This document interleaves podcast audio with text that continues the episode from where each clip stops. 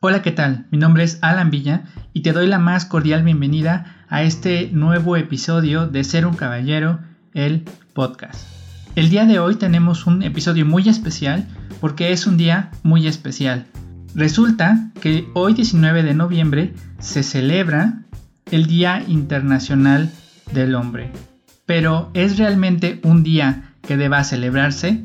Quédate con nosotros en este episodio especial y escucha qué significado tiene este Día Internacional del Hombre, si se celebra o no, cuáles son sus orígenes y cuál es el objetivo de este día tan importante. Así que en cuanto tengas todo listo, comenzamos.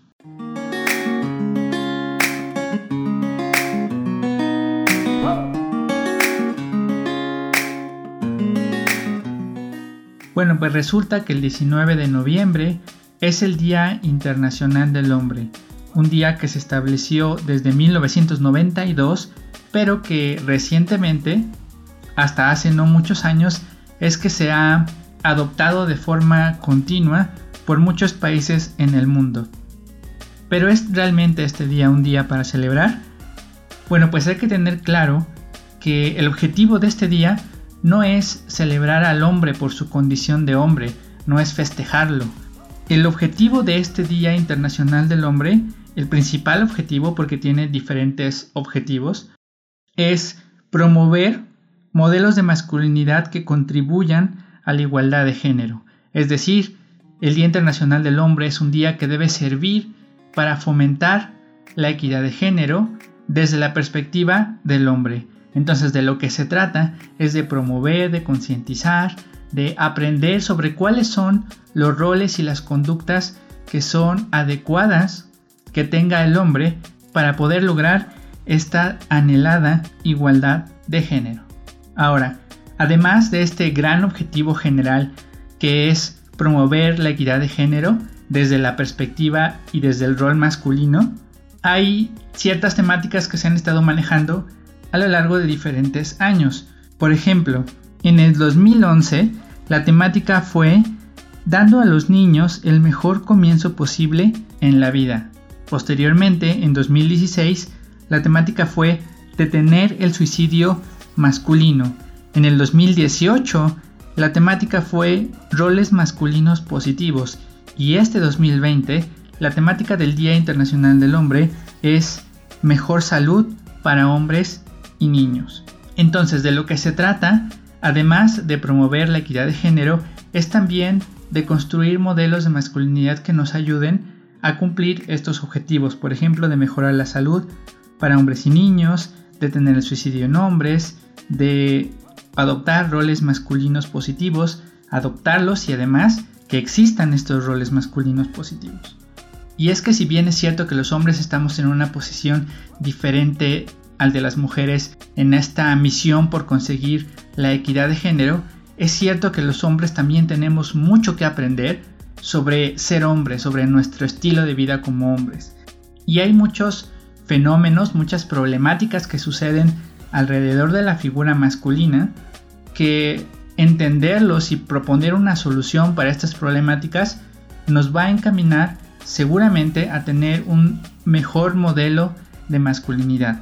Por ejemplo, en la página oficial del Día Internacional del Hombre encontré los siguientes datos. Dice que Globalmente los hombres mueren 6 años antes que las mujeres, y este es un hecho bien conocido tanto por hombres como mujeres.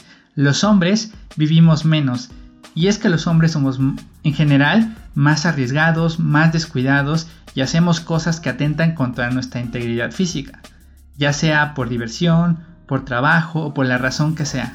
Entonces es un hecho bien conocido de que los hombres vivimos menos que las mujeres, pero el dato que nos proporcionan es que en promedio, globalmente vivimos 6 años menos que las mujeres. Otro dato interesante es que 3 de cada 4 suicidios son hombres. Según esta fuente de información, el número de suicidios es mayor en hombres que en mujeres en casi todos los países, excepto en China. Y resulta que hay países en los que se suicidan 7 hombres por cada mujer, es decir, es una proporción de 7 a 1 el número de suicidios que ocurren en hombres y el número de suicidios que ocurren en mujeres. Otro dato interesante es que el 95% de las personas que mueren en el trabajo son hombres. Todos estos datos no son para victimizar al hombre, ni para decir que el hombre también sufre, ni mucho menos. Son datos que soportan el hecho de que los hombres tenemos problemáticas que no hemos resuelto y que probablemente estas problemáticas que están relacionadas con la salud masculina también tienen efectos en nuestras conductas que atentan contra la equidad de género. Entonces, la idea es conseguir una salud integral del hombre, una salud física, una salud espiritual, una salud intelectual y una salud social. Entonces, como decíamos, el principal objetivo de este día no es celebrar a los hombres porque son hombres, es promover la equidad de género y también es adoptar modelos de masculinidad que sean adecuados para el hombre. Entonces, ¿para qué debe servir el Día Internacional del Hombre? ¿Cuáles son las acciones que podemos tomar al respecto? Bueno, pues las recomendaciones son las siguientes y comienzan con R las tres recomendaciones. La primera es reconocer la labor de los hombres que promueven la equidad de género. Y es que es una realidad que muchos hombres apoyan el feminismo y dicen apoyar la equidad de género no porque sean valores que ellos realmente hayan adoptado, sino porque no quieren meterse en problemas con las mujeres, o quieren ser apoyados por las feministas, o simple y sencillamente quieren quedar bien ante la sociedad.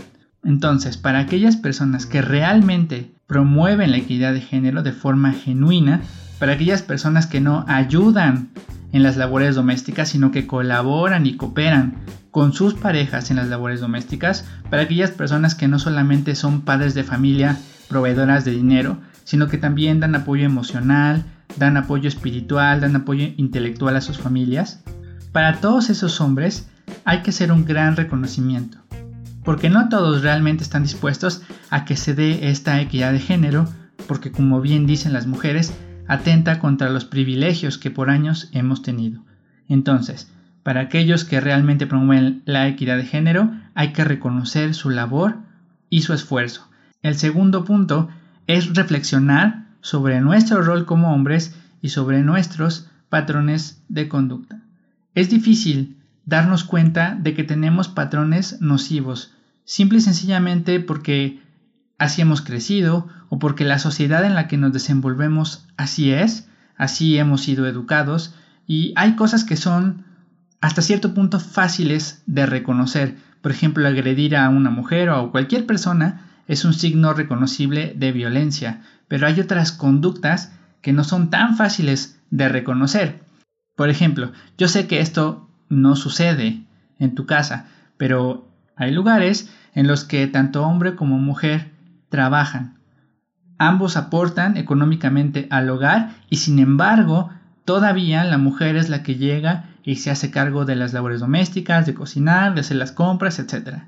Si este es tu caso, déjame decirte que a lo mejor ahí podrías tener un patrón en el que no se está promoviendo esta equidad de género. Y esto es muy común y a veces los hombres no lo perciben como un patrón de género y a veces ni las mujeres, simple y sencillamente porque es la forma en la que han sido educados. Por eso es importante reflexionar sobre cuál es nuestro rol como hombres y qué patrones de conducta seguimos que, sea evidente o no, pudieran llegar a promover una desigualdad de género. Y la tercera recomendación es recordar que aún hay mucho que hacer para lograr esta equidad entre hombres y mujeres. Es cierto que hemos tenido avances, es cierto que ya algunos hombres estamos empezando a tener esta conciencia de la equidad de género y de las conductas nocivas que podemos llegar a tener. Pero todavía estamos muy lejos de conseguir igualdad o equidad entre hombres y mujeres. Aún hace falta mucho trabajo y no es momento para sentarnos y observar los avances que hemos hecho. Sí hay que reconocer estos avances, pero hay que recordar que aún tenemos mucho más que hacer. Entonces, las tres recomendaciones son reconocer la labor de los hombres que promueven la equidad de género. El segundo es reflexionar sobre nuestro rol como hombres y nuestros patrones. Y el tercero es recordar que aún hay mucho trabajo por hacer. Finalmente, quiero felicitarte a ti que nos estás escuchando y que ya eres un miembro de la comunidad de ser un caballero.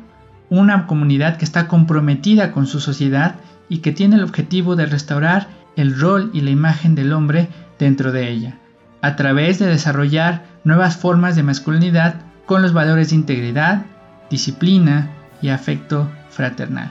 Quiero felicitarte y reconocer estos pasos que estás dando porque tú ya estás tomando acciones para poder promover la equidad de género. Te felicito y te aliento para que sigas aprendiendo acerca de tu masculinidad, de tus patrones de conducta, para que día con día sigas desarrollándote en tu camino para ser un caballero. Esto es todo por mi parte.